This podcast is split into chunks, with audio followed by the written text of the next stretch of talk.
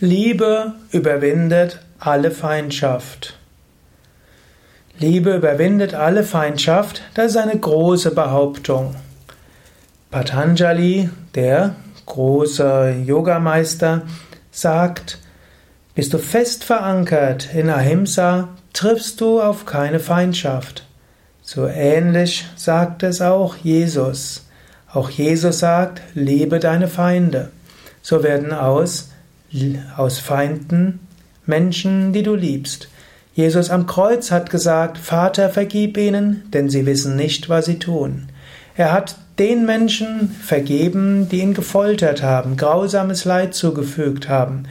Er hat für die Menschen gebetet, die Schlimmes für ihn getan haben, denn er wusste, die können dadurch schlechtes Karma erleiden. Daher, Liebe überwindet alle Feindschaft. Heißt das, dass du durch Liebe dafür sorgen kannst, dass keiner eine Feindschaft gegen dich empfindet? Nein, das gilt es leider nicht. Jesus wurde ja ans Kreuz geschlagen. Und auch gegen Buddha gab es einige Mordanschläge.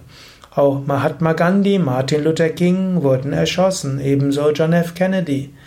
Also Menschen wie Martin Luther King und Mahatma Gandhi Menschen, die ein so großes Herz hatten und nur aus der Liebe heraus gehandelt haben, die wurden erschossen. Die Liebe überwindet also nicht alle Feindschaft im Sinne von, dass andere dir gegenüber keine Feindschaft mehr entgegenbringen, aber du kannst lernen, auch deine Feinde zu lieben. Und dann siehst du keine Feinde mehr. Menschen machen aus Gekränktheit, machen aus Verletzungen, aus Ärger, aus Angst und aus Missverständnissen heraus schlimme Dinge. Aber kein Mensch ist letztlich abgrundtief schlecht. Die Liebe überwindet alle Feindschaft heißt, du kannst lernen, allen Menschen mit Liebe zu begegnen. Du kannst eine Herz-zu-Herz-Verbindung zu allen Menschen spüren. Du kannst spüren, dass hinter jedem die göttliche Kraft wirkt.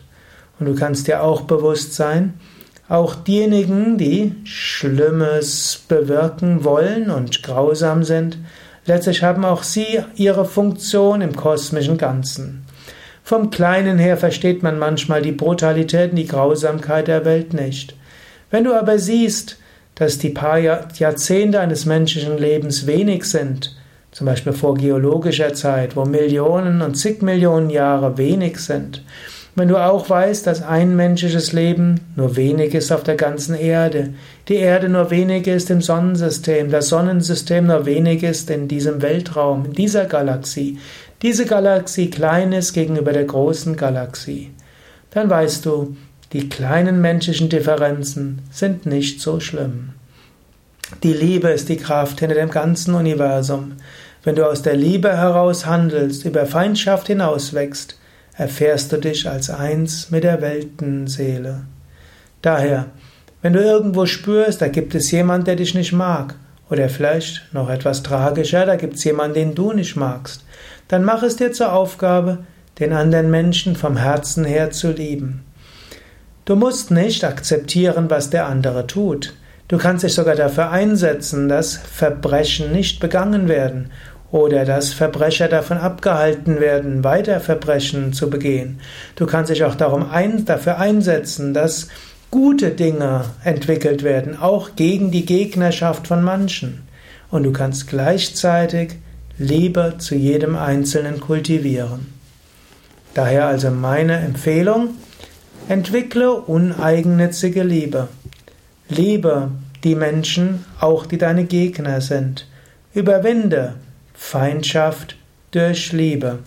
Denn letztlich ist es so, dass Liebe alle Feindschaft überwindet. Und wenn viele Menschen daran arbeiten, keine Feindschaft zu empfinden, dann kann auch die Welt schrittweise zu einem friedvolleren Ort werden. Auch wenn ich sage, Liebe eines Menschen stellt nicht die Feindschaft aller Menschen ab. Aber je mehr Menschen lieben, umso mehr Menschen werden von der Liebe berührt.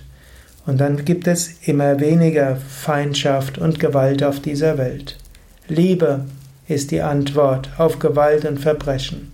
Liebe ist die Antwort auf Hass. Und Liebe ist auch das Mittel um zu einer großartigen, glücklichen Gesellschaft zu wachsen.